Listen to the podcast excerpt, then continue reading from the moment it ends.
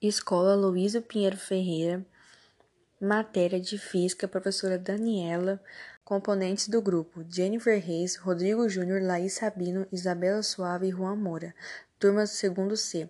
Tema: Aparelhos de leitura óptica que servem para ler impressões digitais, código de barras e etc. A leitura óptica, o que ela é, como ela funciona e como usamos no dia a dia, seus princípios fundamentais e a óptica na física. O que é?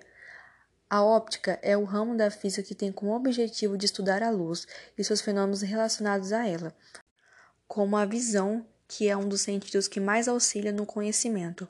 O estudo da óptica é um ramo da ciência bastante antigo, surgindo desde os tempos em que as pessoas passaram a se questionar sobre o seu funcionamento. Assim, a óptica busca explicar, por meio de proposições, os fenômenos relativos à trajetória da luz, seja ela visível, infravermelha ou ultravioleta. Além disso, estuda a natureza construtiva da luz, causas de defeitos da visão, projeção de imagem, fenômenos e funcionamento relacionados aos aparelhos, estrutura do átomo e entre outros assuntos. A natureza deu ao homem um instrumento óptico que é o olho. Ele possui uma lente, o cristalino, que é atravessada pela luz, focalizando-a na retina, onde se forma a imagem mas os olhos podem ter imperfeições, o que nos impede de distinguir muitas vezes coisas próximas, e não possuem um alcance suficiente para observar com detalhes coisas distantes. Assim, o homem, com a sua sede de saber, a partir de estudos, constrói instrumentos que nos permitem ver, o que de modo natural, qualquer motivo, não conseguimos. Algumas aplicações da óptica no cotidiano.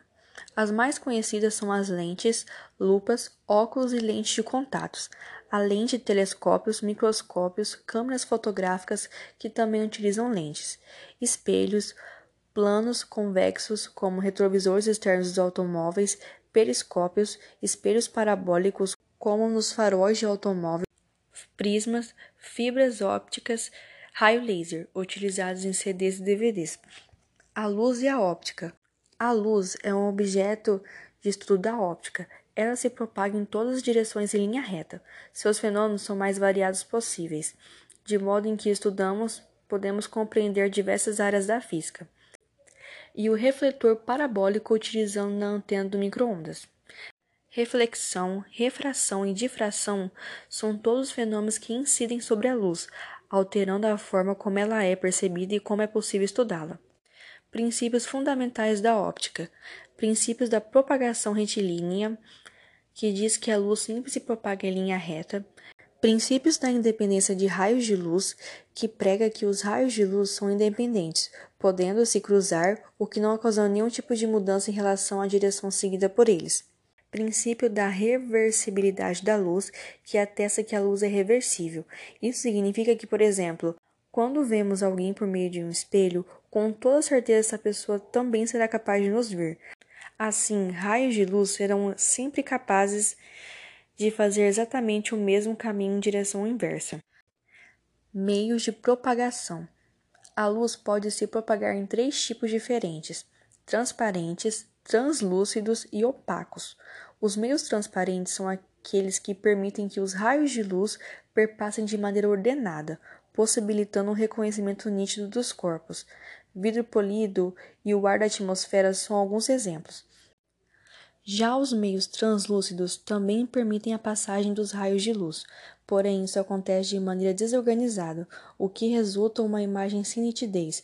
Vidro fosco, plástico e entre outros são alguns exemplos dos corpos que funcionam como meios translúcidos de propagação da luz. Por fim, os meios opacos são aqueles que impedem completamente que o raio de luz passe através deles. Qualquer objeto que não se enquadre nas duas categorias anteriores é considerado opaco, como pessoas, portas de madeiras e entre outros vários. Óptica na física. Já a óptica na física é a área que tem como objetivo de se concentrar no comportamento da luz enquanto onda. Assim, os fenômenos estudados por essa área são a emissão da luz, a composição, a absorção, a polarização e a interferência e a difração da luz. Experimentos da física óptica: periscópio, câmara escura de orifício, sombras coloridas e discos de Newton. Como funciona o leitor de código de barras?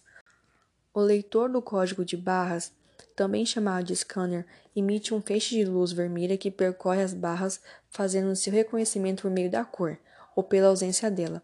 No caso das barras pretas, o leitor absorve a luz e nas barras brancas ele reflete. Isso permite a interpretação do código, que converte a informação no código binário, um para preto e zero para branco, como citamos acima. Podemos notar que cada barra tem uma espessura diferente, o que resulta caracteres distintos. Conclusão: Certamente, ainda existem muitas utilidades que talvez tenham sido esquecidas, e outras ainda serão exploradas dentro da óptica, porque cada vez o homem avança descobrindo novas tecnologias.